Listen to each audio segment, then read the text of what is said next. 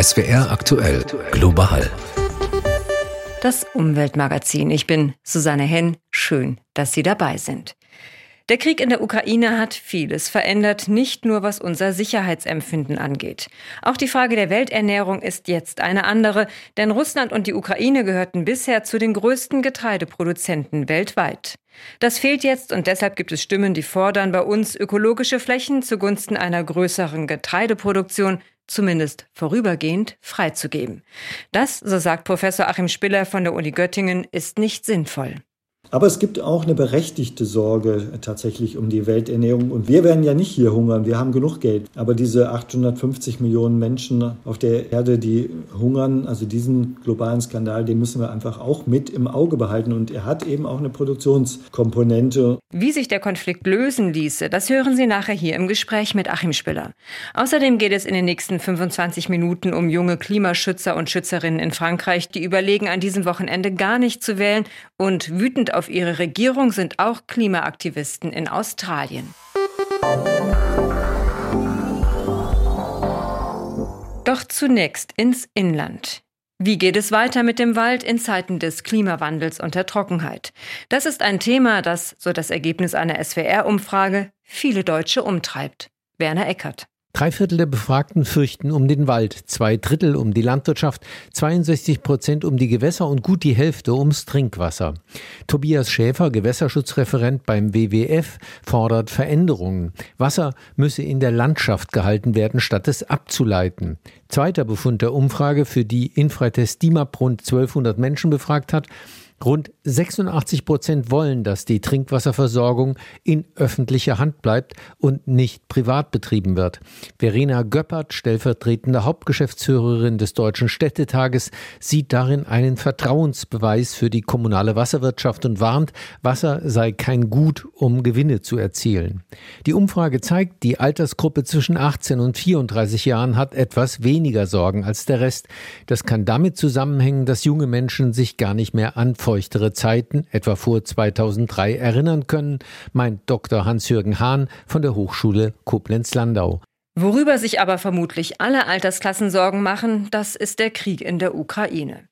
Wir merken es zwar bisher nur daran, dass im Supermarkt die meisten Regale mit Speiseöl weitgehend leer sind, aber die Folgen sind deutlich größer.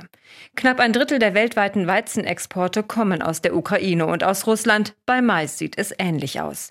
Doch die Landwirtschaft in der Ukraine liegt gerade brach. Russland hat den Export gestoppt. Das hat gravierende Folgen für die Welternährung, denn gerade ärmere Länder in Afrika oder auch im Mittleren Osten sind auf dieses Getreide angewiesen. Die weltweiten Preissteigerungen, die bereits deutlich spürbar sind, auch bei uns, können sie sich nicht leisten. Schon jetzt hungern mehr als 800 Millionen Menschen weltweit. Die Zahl könnte in den nächsten Monaten massiv steigen. Wie man dem am besten begegnet, darüber wird massiv gestritten. Einzelheiten von Martin Thiel. Wir müssen die Getreideproduktion massiv steigern und dafür Umwelt- und Klimaschutz mal eine Zeit lang etwas zurückstellen, sprich die Auflagen lockern. Das fordern viele Landwirtschaftsverbände und auch Politiker vor allem von der Union. Doch das widerspricht den europäischen Klimaschutzzielen, etwa der Farm-to-Fork-Strategie, die ja Teil des europäischen Green Deals ist. So soll beispielsweise bis zum Jahr 2030 der Einsatz von Pestiziden um 50 Prozent und der von Düngern um 30 Prozent reduziert werden. Zugleich sollen die Flächen für Biolandbau von 10 auf 25 Prozent erweitert werden.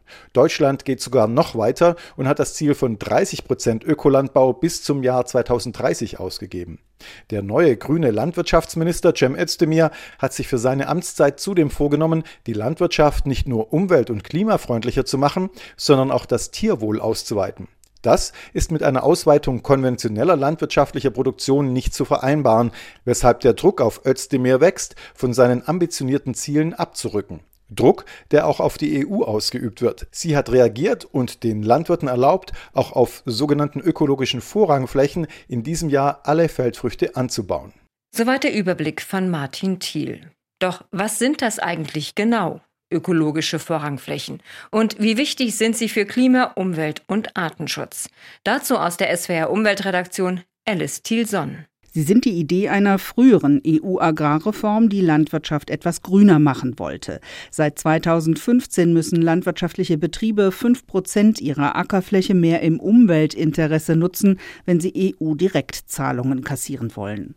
Sie können Hecken pflanzen oder Blühwiesen säen, sie können Fläche als Brache liegen lassen oder Pappeln und Weiden pflanzen, schnell wachsendes Holz für Holzhackschnitzel zum Heizen oder sie lassen Zwischenfrüchte wachsen, Gräser, Lupinen, Senf. Das ist nichts, was geerntet wird, sondern das ist natürlicher Bodendünger oder auch Tierfutter. Öko ist an diesen Vorrangflächen, dass sie weitgehend ohne Stickstoffdünger und Pflanzenschutzmittel bleiben, dass sie Insekten Nahrung bieten und Vögeln wie der Dorngrasmücke Lebensraum. Kurzum, damit soll biologische Vielfalt erhalten, dem Artensterben was entgegengesetzt werden. Angesichts der Getreidekrise durch den Krieg in der Ukraine wollen Bauernverbände sowie die Unions- und SPD geführten Bundesländer Schluss mit ökologischem Vorrang machen und solche Flächen zum richtigen Beackern und Ernten freigeben, samt Kunstdünger und Pestiziden. Das wäre für Artenvielfalt und Klima katastrophal, sagen Naturschützer. Der Bundesagrarminister sagt, nach Berechnungen des Thünen-Instituts ließen sich unter besten Umständen auf den ökologischen Vorrangflächen in Deutschland gerade mal 600.000 Tonnen zusätzliches Getreide produzieren. Zum Vergleich, die deutsche Getreideernte liegt bei 45 Millionen Tonnen. Der Kompromiss in Deutschland sieht jetzt so aus, dass ab 1. Juli eine Million Hektar ökologischer Vorrangsflächen genutzt werden dürfen, um Tierfutter zu erzeugen oder Tiere darauf weiden zu lassen. Damit sollen die Preissteigerungen beim Futter abgemildert werden. Untergräbt der Ukraine-Krieg mit all seinen Folgen die Bemühungen, den ökologischen Landbau und das Tierwohl voranzutreiben? Wer hat daran Interesse und ist das möglicherweise sogar berechtigt? Darüber habe ich mich mit Achim Spiller unterhalten. Er ist Professor für Marketing für Lebensmittel und Agrarprodukte an der Universität Göttingen. Global. Das Gespräch. Herr Spiller, was ist wichtiger, zu verhindern, dass noch mehr Menschen hungern oder den Ökolandbau auszuweiten? Ja, wenn man das so als Gegensatz formulieren will, natürlich ist die Verhinderung von Hunger auf der Welt ein ganz zentrales Ziel und auch ein globaler Skandal, dass wir 800, 850 Millionen Hungernde auf der Welt haben. Jetzt ist das natürlich nicht ein reiner Gegensatz zwischen äh, Bio und Hunger. Hunger auf der Welt ist in erster Linie heute ein Armutsproblem und ein Verteilungsproblem.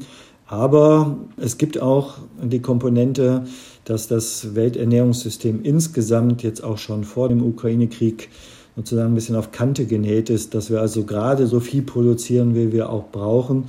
Und deshalb ist es auch und vielleicht zunehmend zukünftig auch ein Produktionsproblem.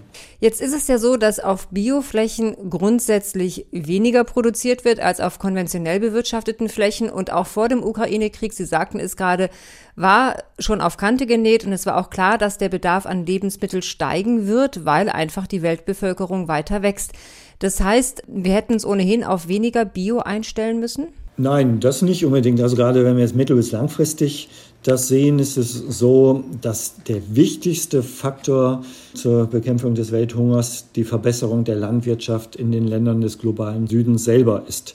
Also in ganz vielen Regionen wird dort eine Landwirtschaft betrieben, die noch sehr stark kleinbäuerlich ist. Das sind auch die meisten Menschen, die hungern, sind übrigens Kleinbauern auf der Welt.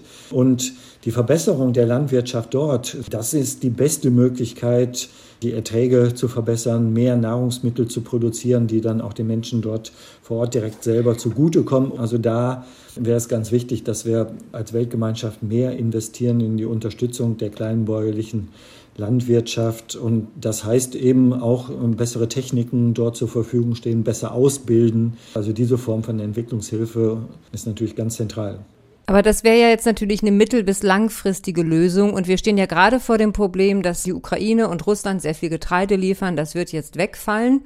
Und dann die Forderung laut wird, okay, dann müssen wir halt mehr produzieren, um das auszugleichen und dann haben wir nicht mehr so viel Platz für ökologische Flächen.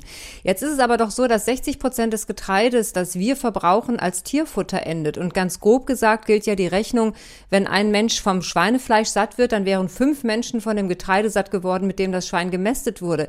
Ist dann nicht das eigentliche Problem die Produktion von Fleisch oder auch tierischen Produkten? Ja, diese sogenannten Veredelungsverluste, die entstehen, wenn wir also Getreide sozusagen zu Fleisch oder zu Milchprodukten veredeln und dafür natürlich mehr Kalorien einsetzen müssen, um eine Kalorie tierischer Lebensmittel zu erzeugen. Das ist natürlich ein ganz wichtiger Hebel und deshalb auch eine ganz zentrale Forderung, dass wir insgesamt erstmal weniger Fleisch und Milch konsumieren. Das hängt ja am Konsum. Wenn wir jetzt hier einfach nur die Tierhaltung in Deutschland verringern würden, aber genauso viel Fleisch essen würden, wäre ja nichts gewonnen. Dann würden wir nur mehr importieren. Also den Hunger bekämpft man am besten mit einer Veränderung im Ernährungsverhalten weltweit. Das ist schon ganz zentral und gerade die Menschen in den entwickelten Ländern des Nordens, ähm, das ist ja nicht nur Deutschland. Es gibt eine wichtige Studie, die vor zwei Jahren dazu erschienen ist. Die haben mal versucht auszurechnen, was denn ein global verallgemeinerungsfähiger Konsum von Fleisch- und Milchprodukten wäre. Und da landet man ungefähr bei einem Viertel der Menge, die wir heute in Deutschland konsumieren. Achim Spiller von der Uni Göttingen eine so weitreichende Verhaltensveränderung wird man ja nicht von heute auf morgen durchsetzen können. Wenn wir aber das derzeitige Problem anschauen, könnte man es nicht auch dadurch entschärfen, dass man einfach weniger sogenannte Energiepflanzen produziert? Der Klimaeffekt ist ja ohnehin eher gering. Genau, also das ist wahrscheinlich der schnellste Hebel, weil den Fleischkonsum, äh, Konsumverhalten, Ernährungsverhalten verändert sich nicht so schnell bei Menschen. Und andere Dinge wollen wir vielleicht auch aus ökologischen Gründen nicht verändern. Und zumindest wichtig, dass wir eben auch Biodiversität erhalten. Deshalb ist die Reduktion von Biogas und Biosprit, das ist wahrscheinlich der Hebel, der am schnellsten umzusetzen ist. Allerdings erzeugen wir damit natürlich Energie, die auch knapp ist. Also wir haben es mit Zielkonflikten hier zu tun, die wir nicht ganz umgehen können. Wenn jetzt aber gefordert wird, ökologisch wertvolle Flächen für den Anbau von Lebensmittel und Tierfutter freizugeben, steht dahinter die ehrliche Sorge um die Sicherung der Welternährung oder vielleicht doch auch andere Interessen? Na, es gibt schon auch jetzt aus Teilen der Landwirtschaft den Versuch, so ein Rollback zu machen. Also die Transformation zu einer zukunftsfähigen, nachhaltigen Landwirtschaft war in der Landwirtschaft ja auch immer wieder umstritten in den letzten Jahren. Es gab ja auch große Proteste von einigen Landwirten dagegen. Und aus dieser Richtung gibt es durchaus jetzt eben auch den Versuch, eben äh, mit diesem Argument der Welternährung das Ganze jetzt in Frage zu stellen. Aber es gibt auch eine berechtigte Sorge tatsächlich um die Welternährung. Und wir werden ja nicht hier hungern. Wir haben genug Geld. Wir können auch die Lebensmittel immer importieren als wohlhabendes Land. Aber diese 850 Millionen Menschen auf der Erde, die hungern, also diesen globalen Skandal, den müssen wir einfach auch mit im Auge behalten. Und er hat eben auch eine Produktionskomponente. Und mittelfristig ist dann eben dieser Punkt, dass wir auf derselben Ackerfläche wo wir jetzt zum Beispiel heute Biosprit und Biogas erzeugen, wenn wir dort Photovoltaik machen würden, um den Faktor 40 mehr Energie erzeugen könnten, wenn wir Photovoltaik auf dem Acker machen, als wenn wir da Mais anbauen. Das ist schon auch ein ganz wichtiger Punkt. Es gibt ja auch die Möglichkeit, die Flächen für beides zu nutzen, also Anbau zu betreiben und drüber die Photovoltaik zu machen. Ja, diese Agrophotovoltaik, wo man das miteinander kombiniert, ist eine ganz spannende Entwicklung, die man für einige Kulturarten sicherlich auch jetzt schon nutzen kann. Äh, das geht nicht für alles, aber für bestimmte Arten geht das schon. Das wäre ja eine Lösung des Konflikts, wie ernähren wir die Welt und stärken gleichzeitig den Ökolandbau. Das war Professor Achim Spiller von der Uni Göttingen. Vielen Dank, Herr Spiller. Sie hören global, das Umweltmagazin und wir bleiben beim Thema. Denn wie schon angesprochen, gehen viele Experten davon aus, dass der Krieg in der Ukraine die ohnehin schon extrem angespannte Ernährungslage in großen Teilen Afrikas verschärfen wird. Für Westafrika etwa befürchten Hilfsorganisationen, dass sich dort bis Mitte des Jahres etwa 40 Millionen Menschen nicht mehr aus eigener Kraft ernähren können. Welche Rolle spielt dabei der Ukraine-Krieg und was könnte das für politische Folgen haben? Stefan Ehlert ist diesen Fragen nachgegangen. Gestern hat mich meine Mutter auf den Markt geschickt, aber alles war so teuer. Das ist wegen des Fastenmonats Ramadan so. Aber man sagt, das liege auch am Krieg in der Ukraine. Wenn das so weitergeht, werden wir hier im Niger eine Hungersnot bekommen. Der 15-jährige Oberschüler Ibrahim Barak in Niger hat seinen Kommentar für das Interview sogar aufgeschrieben. So wichtig war es ihm, auf die Not in seiner Heimat hinzuweisen. Aber Efeta ist Sprecherin des Welternährungsprogramms WFP für Nordafrika, aber auch für die Ukraine. Sie sagt, trotz langfristiger Lieferbindungen hätten die Märkte sofort auf den Krieg in der Ukraine reagiert. Seit Kriegsbeginn steigen die Preise, speziell beim Weizen waren es 25 Prozent. So ähnlich wie die Spritpreise in Deutschland sind aber in vielen Teilen Afrikas auch die Preise für Grundnahrungsmittel ein hochpolitisches Thema. Vor dem Ramadan sah sich sogar die Regierung des sehr armen Landes Niger gezwungen, mit Preisobergrenzen für Importe die Kaufkraft der Bürgerinnen und Bürger zu stützen. Hat es etwas gebracht? Mohamed Amar, Chef der Vereinigung zum Schutz der Verbraucherrechte in Niger, ist skeptisch. Auf dem Markt hat sich nicht viel bewegt. Nehmen Sie zum Beispiel den Preis für Zucker, da hat sich nichts verändert. Oder andere Grundnahrungsmittel auf dem Markt hat sich da nichts getan. Von Hungerrevolten kann noch nicht die Rede sein, aber sowohl in Niger als auch im besser gestellten Marokko gibt es regelmäßig Demonstrationen gegen die Teuerung. Lachsen ul Hajj von der Universität Mohammed V. in der Hauptstadt Rabat warnt davor, dass der Krieg in der Ukraine zu weiteren Preissprüngen führen könnte auch im Energie- und Transportsektor. Auch in den 80er Jahren kam die Inflation von außen. Damals hat man das mit Ausgleichszahlungen für Gas oder Mehl aufgefangen. Das sollte man wieder auflegen und den Transportsektor und die Taxifahrer etc. mit Schecks für Benzin ausstatten. Außerdem sagt Aber Efeta vom Welternährungsprogramm, werde Dünger teurer. Das aber wirke sich auf die Ernten der Zukunft aus. Subventionen müssten sich die vom Hunger betroffenen Staaten Staaten erst mal leisten können. Ein Teufelskreis sei das, sagt Aber Efeta, denn der Hunger berge politische Risiken. Es wird immer die Sorge geben, dass Nahrungsmittelkrisen und Hunger das Risiko politischer Unsicherheit und für Konflikte erhöhen.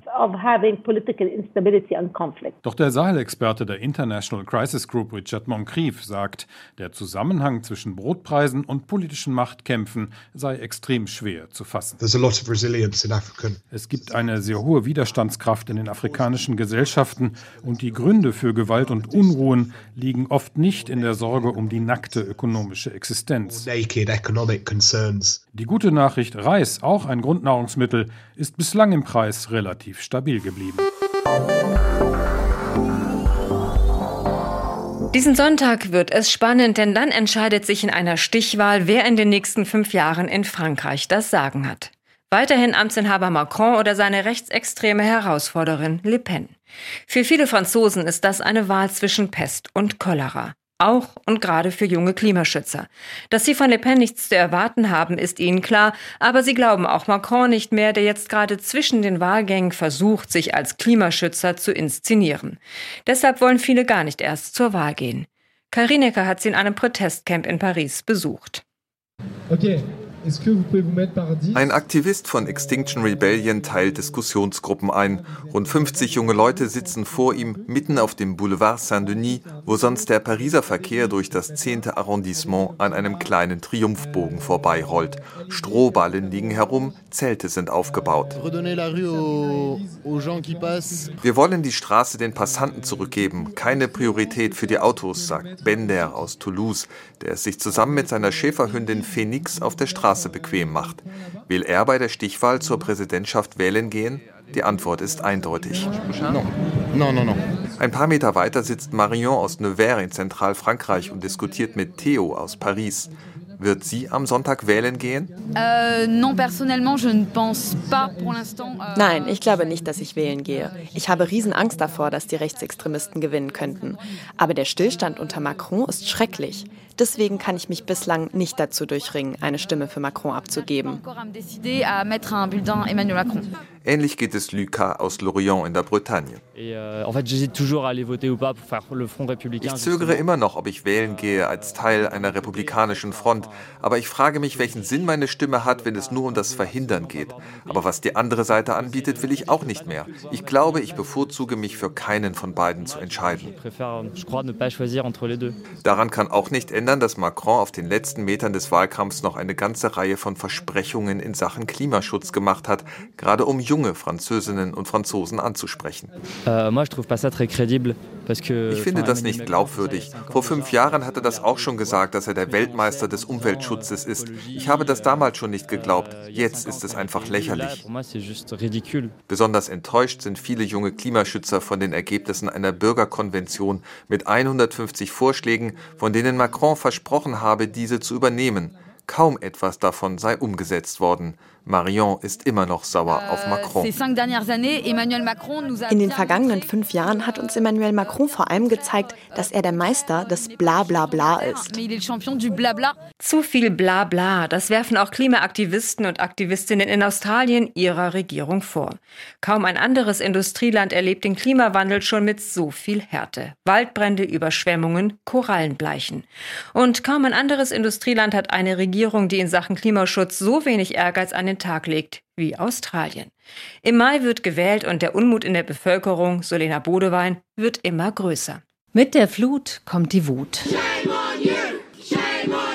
Schande über dich. So wurde Premier Scott Morrison in Lismore, einem besonders hart getroffenen Ort nach den jüngsten Überschwemmungen, willkommen geheißen. Der Premier gab sich so unbeeindruckt wie unschuldig. Das Desaster hat alle überrascht. Niemand hat erwartet, dass das Wasser diese Höchststände erreicht. Wir haben es mit einem außergewöhnlichen Ereignis zu tun. Australien wird ein härteres Land wegen dieser Naturkatastrophen. Das Wasser steigt, keine Kompromisse mehr, skandierten die Protestler. Denn Morrisons Argument lassen sie nicht mehr gelten. Australien wird nicht wegen der Naturkatastrophen ein härteres Land, sondern es wird heftigere und häufigere Naturkatastrophen geben wegen des Klimawandels, gegen den die Regierung nichts unternimmt. I all of our weather is uh.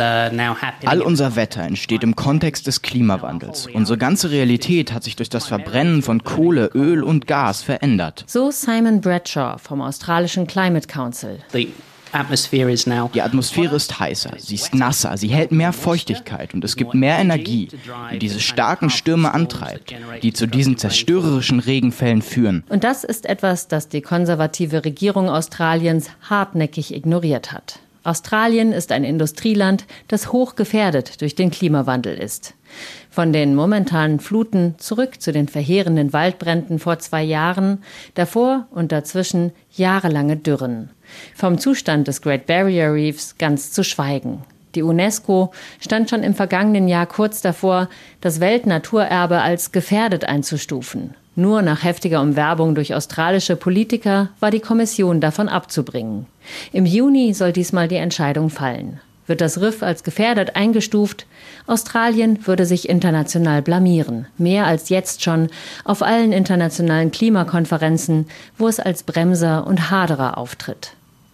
Die Hitzewellen haben im vergangenen Jahrzehnt zu Massensterben wichtiger Arten an fast der Hälfte von Australiens Küsten geführt, darunter Mangroven, Seegras, Algen und Korallen.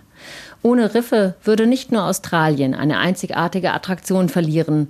Der Lebensraum, den Korallenriffe bieten, ist unabdingbar für ganze Ökosysteme, für Nahrung von Tier und Mensch. Wir zahlen den Preis für den Klimawandel und unsere Regierung investiert weiter in Kohle und jetzt auch noch vermehrt in Gas. Wir sind das einzige Industrieland der Welt, das seine Klimaziele für 2030 nicht ehrgeiziger gestaltet hat. Meint Simon Bradshaw vom Climate Council. Dieser Klimarat ist unabhängig finanziert. Eine unabhängige Stimme der Wissenschaft gegen die Lobby auf der anderen Seite. Wir haben eine sehr einflussreiche Lobby für fossile Brennstoffe in Australien. Und das nicht ohne Grund. Wir haben viele Politiker, die nur zu bereit waren, sich den Bemühungen der fossilen Brennstoffindustrie anzuschließen, ihr Überleben so lange wie möglich auszudehnen. Schon die vergangene Wahl 2018 war als Klimawahl ausgerufen worden. Doch die Wähler hatten sich überraschenderweise noch einmal für den konservativen Morrison entschieden. Seitdem hat Australien die schlimmsten Buschfeuer jeher, mehrere sogenannte Jahrhunderthochwasser, Zyklone und zwei Korallenbleichen erlebt. Im Haushaltsentwurf der Konservativen wird das Wort Klima nur einmal erwähnt.